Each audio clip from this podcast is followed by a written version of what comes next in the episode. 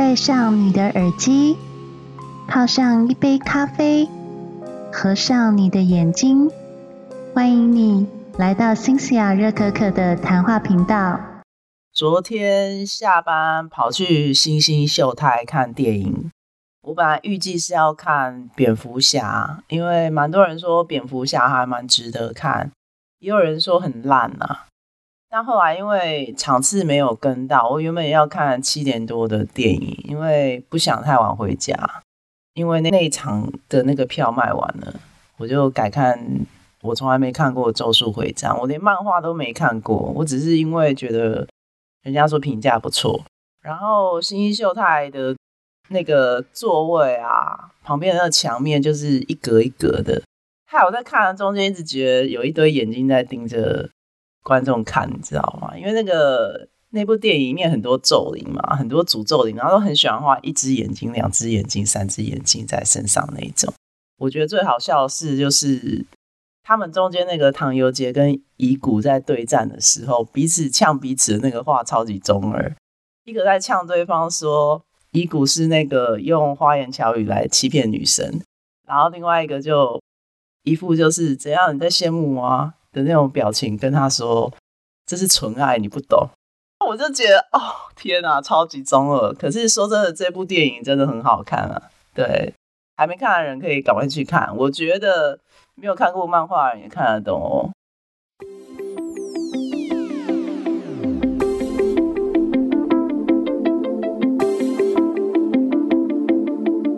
早安，各位听众，大家好，欢迎回到新西亚热可可的谈话频道。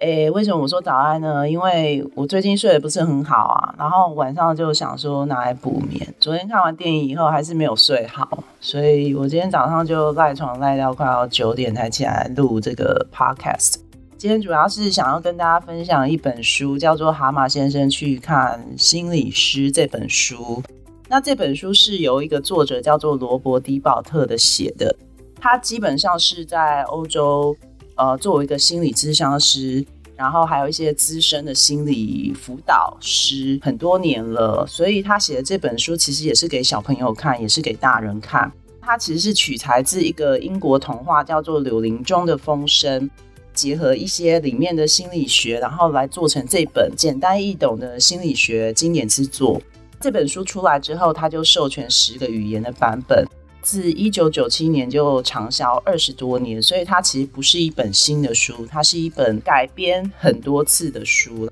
那里面有几个动物角色，里面有呃心理师苍鹭，还有河鼠、鼹鼠、老鹳以及蛤蟆。这本书的名字就叫《蛤蟆先生》嘛，所以当然主角是以他为主。故事一刚开始呢，河鼠跟鼹鼠是蛤蟆先生的好朋友。有一次去蛤蟆庄园拜访蛤蟆先生的时候，发现他的状况跟以前意气风发那个样子完全不一样。当河鼠发现蛤蟆先生一副很无力的倒在沙发上面，甚至一看到他就立刻大哭，他就知道事情不太妙。他回去就跟他的呃室友兼好朋友鼹鼠说，他觉得蛤蟆先生状况不太好。然后，于是鼹鼠有一次在电视上面看到，就是苍鹭先生的心理咨商的那个电视广告，他就觉得，嗯，他们作为好朋友，应该要请蛤蟆先生去看一下心理咨商。中间要再一次去拜访蛤蟆先生，并且劝他去参与心理咨商的时候，就遇到老冠。那老冠在这里面的角色就是属于一个比较权威者，他其实是蛤蟆先生爸爸的好朋友。当老冠知道蛤蟆先生有这个状况的时候，三个人就一起前往那个蛤蟆先生的住处去劝他进行就是心理咨商。所以这整本书总共有十堂心理咨商是蛤蟆先生跟苍鹭先生的对话，以及蛤蟆先生透过这个心理咨商的引导过程来去发掘他自己为什么会这么忧郁，为什么会想要自杀。其实回归来讲，他就是在讲原生家庭给他的伤痛，以及他身边的一些关系的沟通方式，时常是属于一个比较委屈、被动或是讨好别人的关系。他在这十堂课，他慢慢学到说要怎么如何跟身边的人做适当的人际关系交际，以及。他要如何去修复心理的一些对于原生家庭的不满跟伤痛。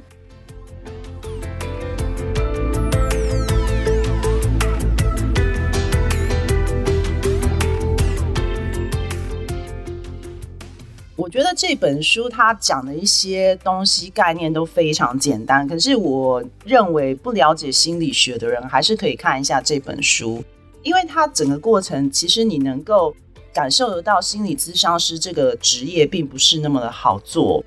尤其在中间呢，其实蛤蟆先生对于心理咨商师所对他做的一些行为感到非常不理解，比如说自己心里有毛病去看心理医生的时候。你其实都是保持着一种心态，是觉得我问问题，对方要给我答案。可是事实上，心理咨商师并不是这样的角色。心理咨商师认为，如果你去找心理咨商，其实所有能够解救你心理状态的人，就是只有你自己，也就是当事者。所以，当蛤蟆先生第一次去拜访苍鹭先生的时候，他中间不断的一直在讲说，哦，他会来这边是因为他朋友叫他过来。他也觉得自己的心理状态不是很好，所以希望苍鹭先生的帮忙。那苍鹭先生就很直白点出一句：“我想知道到时候付心理咨商费的人是哪一位。”那那时候蛤蟆先生还误会他的意思，认为他就是只是死要钱的心理咨商师。后来苍鹭跟他讲说：“如果你没有搞清楚当事者是谁的话，那这个咨商他没有办法做下去。”其实聪明的蛤蟆先生也理解到，能够治愈他自己的就是他本人。不管谁叫他来做那个心理咨商，事实上是当事人要愿意做这个过程，而且愿意与心理咨商师做长期的配合，才有办法救他自己，才有办法去解决他的心理健康状态。这个给我们一个启发是，其实我们在找心理咨商师的时候，时常会去依赖心理咨商师给我们解答，但心理咨商师能做的就是。他在这个过程当中，他有很多问题发问你，让你自己去听到这个问题之后，回归检讨你自己，到底针对这些问题，你可以在人生上面有什么样的解答？所以，心理咨商师他其实只是一个辅导角色，他并没有办法给你答案。真的能够找到你人生正确的答案，永远就是只有你自己哦。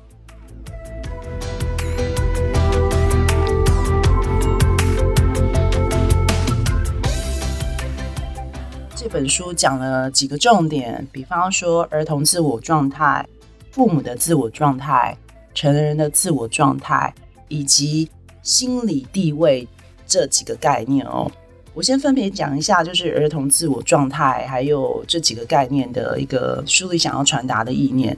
儿童自我状态其实讲的是说，当你会呈现一个自然型儿童的状态，呃，自然型儿童状态就是这个人他。存在于幼童时期的状态，但不是说这个人很幼稚哦，或者说他呈现的状态是很幼稚，而是他回到一个原始情绪状态。那什么叫做儿童的原始情绪状态？也就是单纯的快乐、单纯的热情、单纯的愤怒、单纯的悲伤以及单纯的恐惧。回到我们自己童年时期状态的时候，当我们出现这些情绪的时候，就是苍鹭先生里面所讲的儿童自我的状态。比方说。有人在攻击你，那你可能会产生愤怒。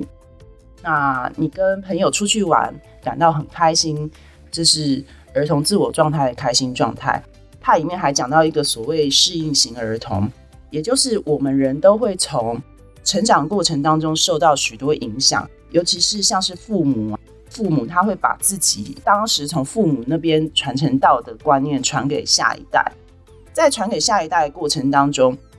至于父母来讲，其实我们在儿童时期是无法摆脱父母的。父母就像是一个仁慈的独裁者，在里面讲的是仁慈的独裁者，他就好像是两个高我存在在地球上面，然后你必须要依赖他们。那所以当他们对你很好的时候，你当然会觉得感到很欣慰。但是他们可能会用一些观念来强加给你，你又无法逃脱的时候。自然型状态的儿童就必须慢慢适应这个过程，成为适应型的儿童。所以，孩童会在这个过程当中慢慢去学习一些东西，成为适应型儿童。所以，很多小孩他在长大之后，他会把他小时候对于父母的对应状况拿来对应他的朋友以及身边的人。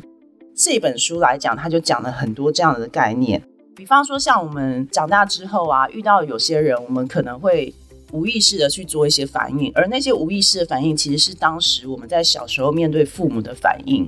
因为蛤蟆先生他会觉得沮丧，其实有很多原因是在于他的朋友对待他的态度。他一直觉得他是一个时常被挨骂的人，他不管做什么事情，大家都不认同他。他又要一直跟身边的朋友去讨好、去道歉，他会一直觉得自己是错误的那个人。昌路先生就跟他讲说：“其实你会做这些事情，是因为你小时候本来是一个很自然的儿童，可是你长大之后，可能因为父母给你的压力，然后还有你自己原生家庭的一些环境因素，造成你变成适应型儿童。而你学会的适应型方式，就是去讨好，不断的讨好别人，不断委屈自己的感觉。”所以他对朋友也会是这个样子。呃，苍鹭先生就建议他说：“其实你的愤怒并不是需要一次爆发，比如说像我们有时候会闹别扭啊、怄气啊，或是沮丧啊，或是对某些人产生推延、厌烦、退缩的态度，其实都是童年时期发展出来的一些防卫机制。而这些防卫机制呢，其实都是表达愤怒的一个分支。”小时候对于父母是无法反抗的，所以我们可能就用这些防卫机制来表达我们的不满。举例来讲，你对人就好像压力锅一样，你可以一次爆发，一次把压力全部喷出来，可是对方也会受到伤害。所以，当我们用一些小小的情绪去慢慢释放，就像比如说闹别扭啊，发一些小脾气啊、怄气啊，这些其实就有点像是你是一个压力锅，可是你慢慢把它泄出来。慢慢泄出来，这些动作就很像是我刚刚讲那些小行为，这些也是发泄你压力的一些方法。所以他一面讲到这些小概念，我觉得还蛮有趣的。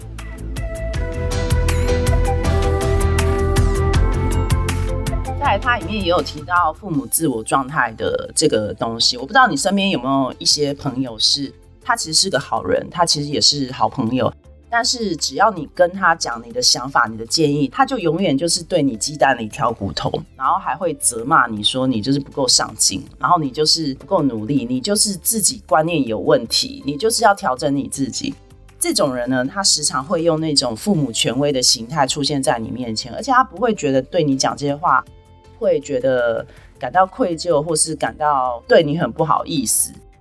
蛤蟆先生他在里面就是对于老冠这样子的角色，就是会感到非常害怕，因为他跟他父亲的形象非常像，就是很严厉、高道德标准。因为蛤蟆先生在里面就是有，比如说偷人家车啊，或是打架啊，或是有发生一些就是很胡闹的状况。可是蛤蟆先生自己当时他也知道这些事情是不好的，可是老冠他就是那种会跳出来就指责他不对的人。他在老冠面前就很像儿童自我的状态，然后老冠在他面前就很像父母的自我状态哦。里面有一段故事讲的完全引出这两个人的角色，就是因为蛤蟆先生生理状况关系，所以他本来是一个小学的董事，然后他因为身体的状况就没有办法去小学里面开会，然后小学里面的一些重大决定他也没有办法做决策，所以老冠这个时候就有点。像是父母的角色，他其实是担心蛤蟆先生，但是他就跑去蛤蟆先生跟蛤蟆先生说：“我看你的身体状况不是很好，所以你要不要就是直接跟学校提出辞呈？然后我也帮你跟学校牧师讲说你可能身体状况不好，所以我现在是来跟你讲说，你现在赶快写一个辞呈，我帮你递过去。那我帮你当那个学校的董事。如果是你的话，会不会觉得很生气？就是原本你的工作，然后结果你朋友就自以为是说：哦，我可以帮你啊。”你当下会觉得你的权利被剥夺，蛤蟆先生那时候就是这样子，但是他却无力反抗，他最后呈现的方式是妥协，然后无力的跟老冠先生说，给他一些时间想想，结果老冠还没有懂他的意思，还直接跟他讲说，那你要快一点，因为我也很忙，其实我是自己跳下来帮你，你看你就是把你自己搞成这样，才搞得身边人都要帮你，然后就离开了。所以蛤蟆先生后来跟心理咨商师谈这件事情的时候。他本来认为心理智商师会帮他说话，结果竟然心理咨商师就跟他讲说，他觉得蛤蟆先生在玩一个游戏。蛤蟆先生那时候听不明白，他就跟蛤蟆先生说：“我觉得你在玩一个叫做 Poor Old Little Me，也就是 P O L N 的游戏。”那蛤蟆先生就不明白说，为什么他还要被骂，还要被说是在演戏，在玩游戏。其实我们很多人啊，会无意识的跟对方共谋一个游戏，对方是父母，然后我们是那个小孩，够坦诚自己的内心。明明知道这件事情他不应该，明明知道我们应该说出来我们自己内心的感受，可是我们却跟对方玩这个游戏。当对方对我们提出无理的要求的时候，我们却演着我们很可怜的角色。所以呢，我们无意识的配合对方，就造成自己的不快乐。苍鹭先生是在点他，就是说你其实就是在玩这个心理游戏，在这游戏里面你已经赢了，这个游戏就是在玩可怜的自己，所以他一直在暗示蛤蟆先生说，你应该直面你自己的内心，你应该要去调整自己的内心，因为蛤蟆先生会一直觉得是老冠加害于他，是老冠不体谅他。苍鹭先生就很直接的要他直指他自己内心，你是不是在配合人家玩这个游戏？其实能决定这个游戏的结果，其实就是你自己啊。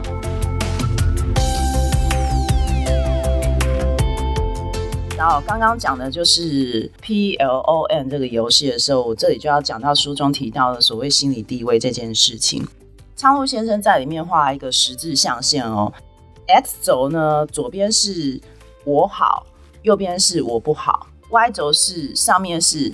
你好，你不好。那这个为什么要画这个东西呢？这个东西其实是也帮助我们去判断我们跟人家人际关系之间的心理地位状况。如果说我们的状况是落在我不好你好这个象限里面的话，我不好你好会怎么样呢？就是像刚刚的 P L O N 这个游戏，你会一直觉得对自己的评价非常的低。然后觉得人家什么都比你还要好，结果这个游戏就变成是一个受害者游戏。你一直觉得你自己受害，可是在这个游戏当中，你也一直会去怪罪为什么别人让自己这么不幸，让自己那么不快乐。定这个心理地位的原因，是因为其实当你决定你跟人的心理地位的时候，其实也同时决定了你要怎么去看你身边人际关系，还有你跟所有亲人，还有你跟身边所有人互动的一个基础哦。就比方来讲，你今天喝了一整天酒，你明明知道喝了一整天酒会造成宿醉，这个宿醉会让自己感受很不好。可是你会发现，很多人还是长期在酗酒。他明明知道结果是这个样子，他还是他还是呈现这个生活模式哦。所以，如果你自己不去，思考说这个不可避免的结果是宿醉，会造成你不开心的话，其实你永远没有办法把自己调整成你好我也好的状态。所以，如果你是落于我不好你好的话，你一直觉得你自己不好的话，如果你一直觉得不好的话，其实最糟糕的状态就是你最后会自杀嘛。很多忧郁症患者就是一直觉得是这样子，所以他会自杀。那另外一个象限呢，他们里面有讨论到，就是我好你不好。有就是他跟书子里面老冠的那个角色，因为老冠他就是位居一个有权势的位置，他喜欢指责别人，他喜欢批评别人，他甚至认为他指责别人这件事情是一个有责任感的行为哦，他的道德感很高，他就觉得他在玩的游戏叫做我抓到你了，你是坏蛋，这是很多批评型父母的自我状态。他抓到你的小辫子，他就立刻批评你；他抓到你这个做不好，他就立刻批评你。你遇到这样子的人的时候，你的反应会是什么样子？那你再追溯一下你的童年，你的父母是不是也是这样子的人？所以导致于你对于很多人的反应都是我不好你好的状态，也就是你很低自尊评价。如果你落在我好你不好这个状态的时候，你还会玩一个游戏叫做你怎么敢？这些人呢，他很少会觉得很沮丧，因为他们就觉得一直都是别人的错。为什么他们觉得很少沮丧？其实他们会把自己的内心沮丧转嫁到别人身上，用指责的方式去包装着。这种人跟刚刚那种人相反哦。他如果一直觉得自己是对的，一直去迫害别人的话，其实他就会产生一个杀人的行为。希特勒就是这样嘛，他就觉得犹太人都是错的啊，所以就会造成大屠杀嘛。这两种人是象限的极端。另外两种我就不特别说明，当然最好的状态就是你好我也好。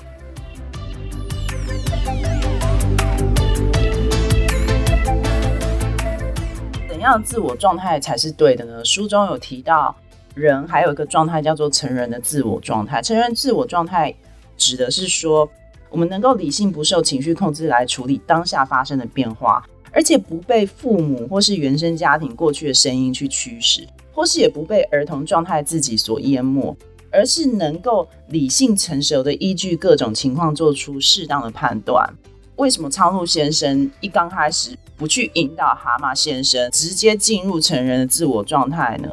回到刚刚我讲的，一切取决于你自己。每个人呢，在人生里面，儿童自我状态、成人自我状态以及父母自我状态这三种状态其实是不可或缺的。只是说，当你落在儿童自我状态跟父母自我状态，其实你没有办法学到新事物。因为当你成为父母自我状态的时候，你是承袭你上一辈子给你的传统观念来去指责别人，来去教导别人嘛，所以那就不是你自己在学新东西。那儿童自我状态就是原始的情绪状态，也不可能学到新东西。所以只有你在成人的自我状态的时候，你才能很开放性的接受各种想法，去思考你当下行为是否是适当的。所以这三种状态，其实在你的人生当中不可或缺。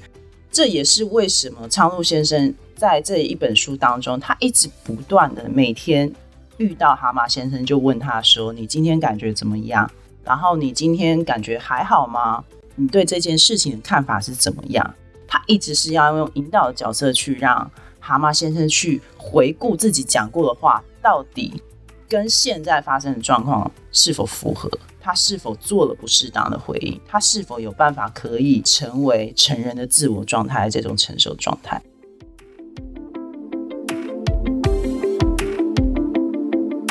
然后我觉得这本书最有趣的就是，因为蛤蟆先生治疗到最后一个课题的时候，其实他对苍鹭先生发脾气的，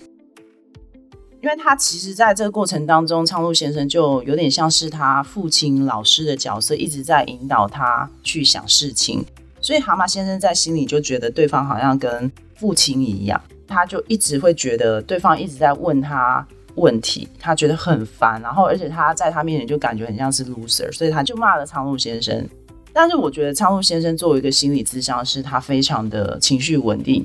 他其实看到蛤蟆先生这个反应，他反而觉得很高兴，他还跟蛤蟆先生讲说：“那没关系，我们今天的咨商过程就到今天为止，但我认为。”下一次智商，也就是我们最后一次智商，我跟你的角色要重新调整过。他也理解到说，蛤蟆先生在经过九堂的心理智商课以后，他已经学会如何正确的表达自己心里的情绪，而且把自己的心理情绪正确的传达给对方。他们原本是上对下的角色，那苍鹭先生就建议他说，我们下次就变成平等朋友的角色去谈这件事情。蛤蟆先生从一刚开始一直抗拒心理智商的过程，一直质疑心理智商的过程，一直到最后，他理解到这个心理智商过程能够百分之百接受别人聆听自己的心声，因为他从来没有一个朋友愿意百分之百聆听他的心声、他的故事。可是苍鹭先生做了一个非常好的心理智商的角色之外，他还从这个心理智商过程理解到说，原来。自己是因为受到原生家庭的影响，才导致于他对于身边的人的沟通态度，以及他对于人生观的想法，原来深深的被小时候的自己所影响，然后带到长大的自己。所以，其实你看完这本书以后，你也会去思考，我们小时候的一些行为，是不是有被带到成人的时候。像我自己啊，因为小时候就是属于老二嘛，很常被家人忽略，时常是那种被落在后面，然后我妈妈回家之后才想到我可能还在外面的那一种。我妈时常会忽略我这个人的存在，他到现在都还是这样哦。所以其实我心里状态就会有一种觉得不被爱的感觉。长大之后，我有慢慢妥协，我有慢慢去思考这件事情。觉得这件事情我到底要受伤多久，或是我到底要拿这件事情要讲多久，或是我到底要拿这件事情折磨自己多久？所以后来我就呃慢慢的找到跟我妈妈的互动关系，我学会去聆听她，我学会聆听他每一个指责我的话，然后我学会去怎么样去包容他说那些话，并且适当的做出我的反应。我不是一直委曲求全让他去指责我，而是我会在他指责我的时候，适当的做出一些反应。所以，我现在对于他的一些不公平的状态，重男轻女的那个状态，我现在其实能够释怀。我觉得我妈妈天生就是喜欢保护弱者，而我刚好不是弱者，就这么简单。所以以前一直想不透的事情，经过比如说我在看这些书，或是比如说我在看这本书，我也会去思考说，其实我对他有些情绪是儿童自我状态。他对我状态是父母的自我状态，所以我能够理解我为什么我以前总是委曲求全，我想要求得一个好成绩引起他注意，可是他还是对我很不好，我会觉得心里很不平衡。但现在我想通了，我就觉得，哎，原来我是因为就是在某些状况下面我是儿童心理状态，所以我回到成人的时候，我会觉得这个状态一直影响我跟朋友之间的交际状态。比方说，我会比如说朋友找我去聚会，我明明就不是很想去，可是我还是会委屈自己去。或是有些朋友对我有一些误会、指责，然后我还会就是笑脸，然后我还会跟对方说：“哦，调整，我会调整。”有一度我是这个样子的，但是我后来就是慢慢学会我要怎么让对方知道我自己内心的真正想法是什么。我现在就比较学会是。有些无所谓的交际，或是没有必要的交际，我会直接拒绝对方，然后也会告诉对方说为什么我不想去。我也再也不会替自己找借口，说我就是肚子痛啊，或是我那天刚好有事啊，找一些借口。我会直接讲说为什么我不想去。呃，所以我现在就觉得，其实读这些书对自己的心理状态真的很有帮助啦。那我也很推荐大家买这本书，这本书其实非常简单好懂，它大概总共四百多页，但是。我觉得大概花个两三天就可以看完，慢慢看哦。如果很快看，我觉得大概一天其实就可以看完了。我现在看书越来越快了，呃，这是我对这本书的一些想法跟意见。然后你可以去买来看看。如果你想买这本书的话，我呃这个音频下方有自我介绍部分，有书商的连接，你可以去连过去去做购买。